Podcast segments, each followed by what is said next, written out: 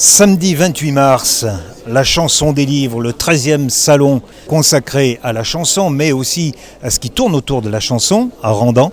Vous êtes plutôt un homme de théâtre qu'un homme de chanson. Et pourtant, vous vous trouvez dans ce festival qui est consacré aux livres, mais consacré eux-mêmes à la chanson.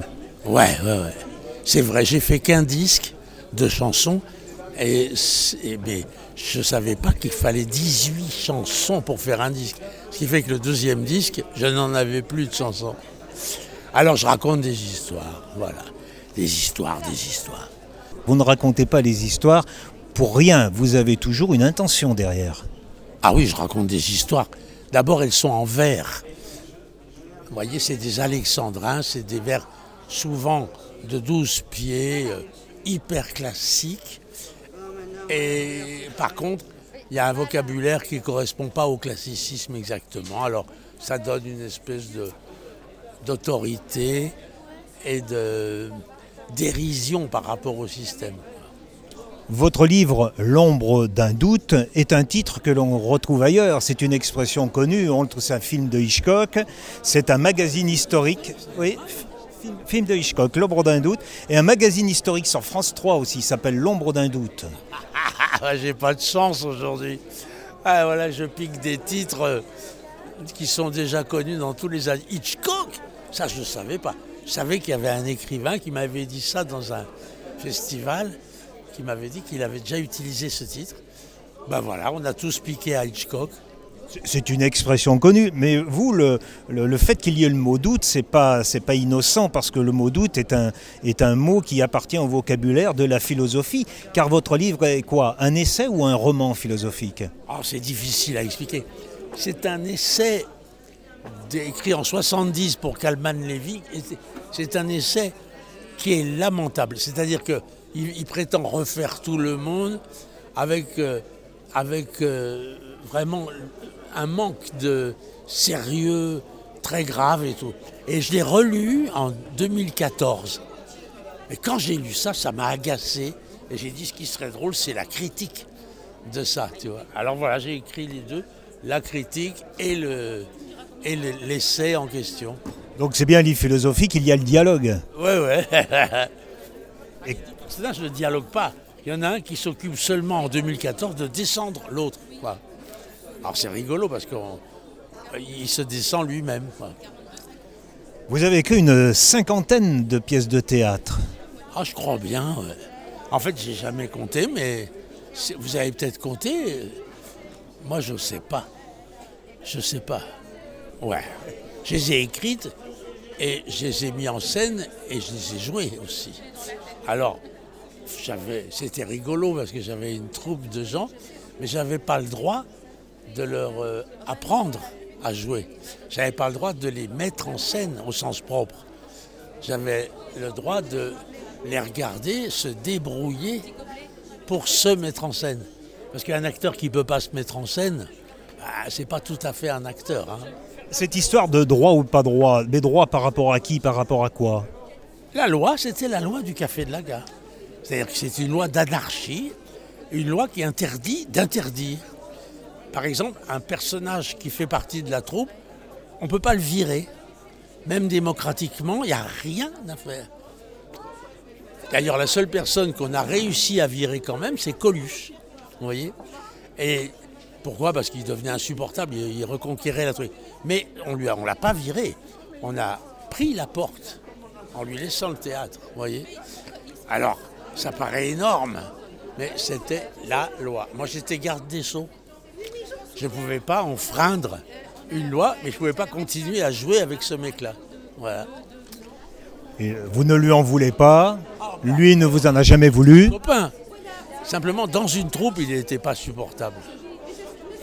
Dernièrement, vous avez joué au Puy, au théâtre Mayapo, Donia et Elvire. Et là, alors j'ai trouvé deux titres, la diplomatie et la démocratie. Alors les, journalistes ont fait une coquille.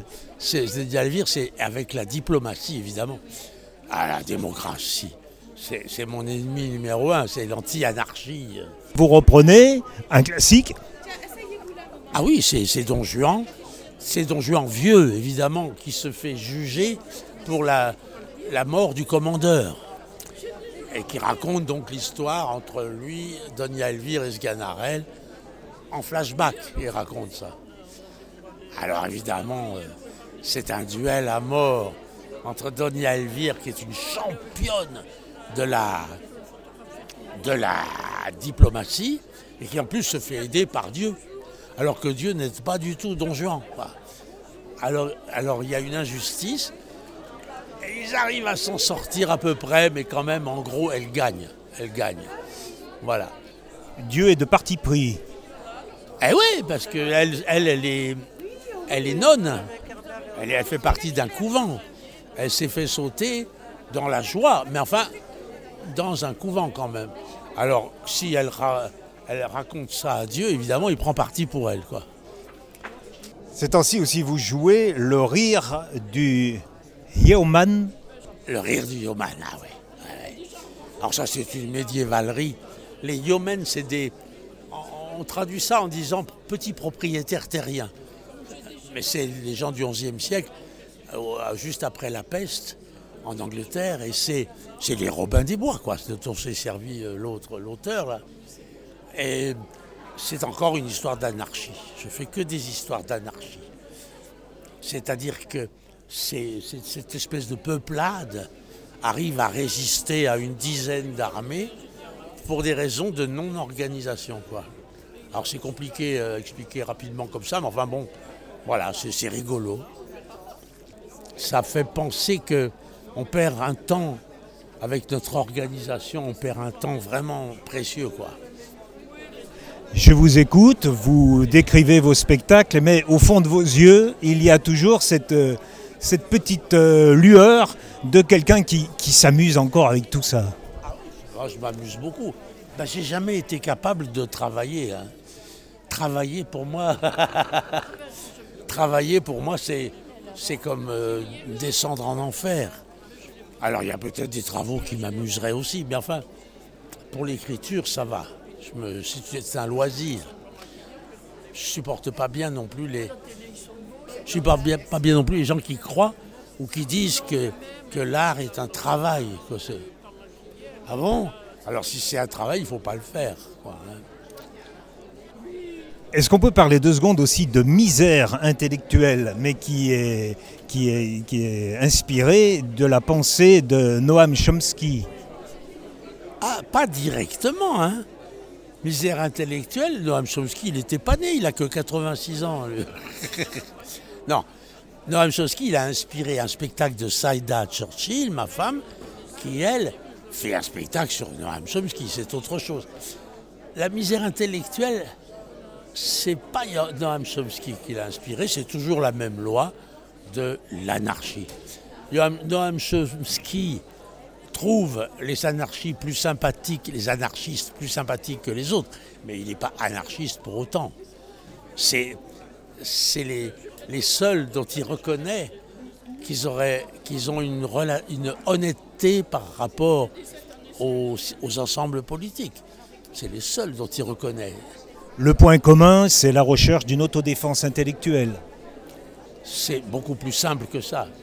Mon anarchie à moi, c'est une anarchie économique. C'est-à-dire qu'il s'agit très simplement de passer de 87% d'énergie foutue en l'air, il s'agit de passer de ces 87% de pertes à 80%. Voilà. Alors ça demande des calculs, mais en gros c'est de la comptabilité. Hein. C'est très très simple. Ça ne demande pas de profondeur psychologique ou de, promesse de bonheur pour la population. Hein. C'est pas du tout pareil. C'est de la comptabilité.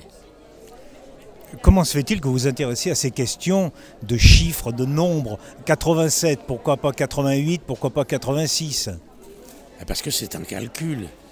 Ah, dans un calcul, on ne met pas le nombre qu'on veut en résultat. C'est un calcul qui s'appuie sur la durée de travail moyenne au XVIIIe siècle euh, qui était dans les 12-13 heures. Ensuite, les machines qui ont multiplié en gros notre productivité par 200. Et maintenant, le résultat, c'est qu'on travaille plus que 8 heures au lieu de 12-13 heures. Donc, à partir de là, on arrive à tirer un chiffre de la perte qui a été faite, quoi, qui est colossale, qui est 87%. Ah, à, deux, ou trois près. hein. Vous voyez, donc euh, faire un système qui perde plus que le système hiérarchique, c'est impossible. C'est-à-dire que le noir bordel gaspille pas 87%. Vous voyez, le pire bordel, c'est-à-dire une anarchie ratée qui ne marcherait pas, elle, pourrait quand même descendre à 80% de perte au lieu de 87. C'est une- c'est un calcul mathématique inversé, si vous voulez. Qui, qui a fait ce calcul? J'en ai jamais entendu parler. Qui a fait ce calcul? Ben, c'est moi, je, suis, je fais partie de ce parti dont je suis le seul membre. Je suis l'inventeur du, système. Alors ça me fait rire parce que les- y a des profs de Polytechnique qui m'ont fait venir pour leur expliquer le système. Alors ça me fait rire parce que quand ils ont entendu la façon de calculer le truc et tout, tu vois, ah, j'ai- trouvé ça d'une cocasserie extraordinaire. Parce que je- moi, j'ai toujours été un nul en mathématiques, quoi. Mais c'est pas de la mathématique, c'est de la comptabilité. C'est pas du tout pareil.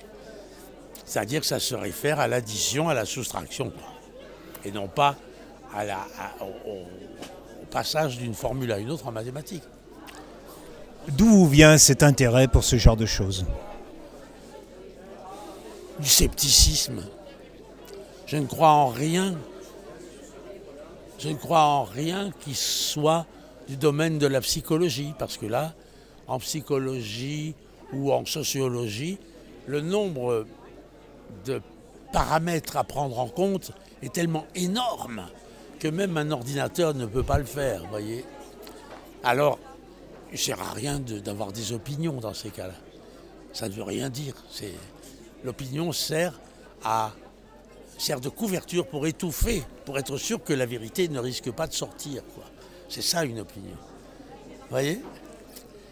On a des tendances qui nous obligent à, afficher des opinions. C'est tout. Mais des opinions, ça ne veut rien dire. Ça vient du verbe opiner, c'est-à-dire dire oui. Ça vous a amusé de faire la lecture du Petit Prince? Vous l'avez enregistré Vous avez trouvé du plaisir et vous trouvez quelque chose dans ce texte-là de Saint-Exupéry? Ah oui, tout à fait, ouais. Ah ouais. Ah, le petit prince, c'est très très fort. Enfin, je suis pas. Je peux pas en parler pendant longtemps du petit prince. C'est une, c'est une des merveilles de la littérature, quoi. J'aime beaucoup Céline, mais toute Céline à côté du petit prince, ça fait pas le poids, quoi. Pour faire le poids à côté du petit prince, il faut, faut déjà être Anne Sylvestre, au minimum. Et elle, elle peut le faire, mais c'est la seule, quoi. Personne d'autre arrive à faire ça. Une dernière chose, et je vous rends à votre public, quel est votre plaisir justement à venir dans ce genre de manifestation et à côtoyer les gens? Ça me plaît pas, ça me plaît pas du tout. Mais, vous voyez, il faut absolument que je les vende, ces bouquins-là. Parce que sinon, ça sera encore du boulot jeté en l'air. C'est surtout que j'ai un théâtre maintenant. Et que pour avoir un théâtre, il faut payer l'électricien, le machin, le truc. Alors il faut trouver des sous par tous les moyens. faut en vendre des livres dans ce cas-là. hein Il n'a que trois mois mon théâtre. Ah, il faut beaucoup de livres. Bonjour. je vous remercie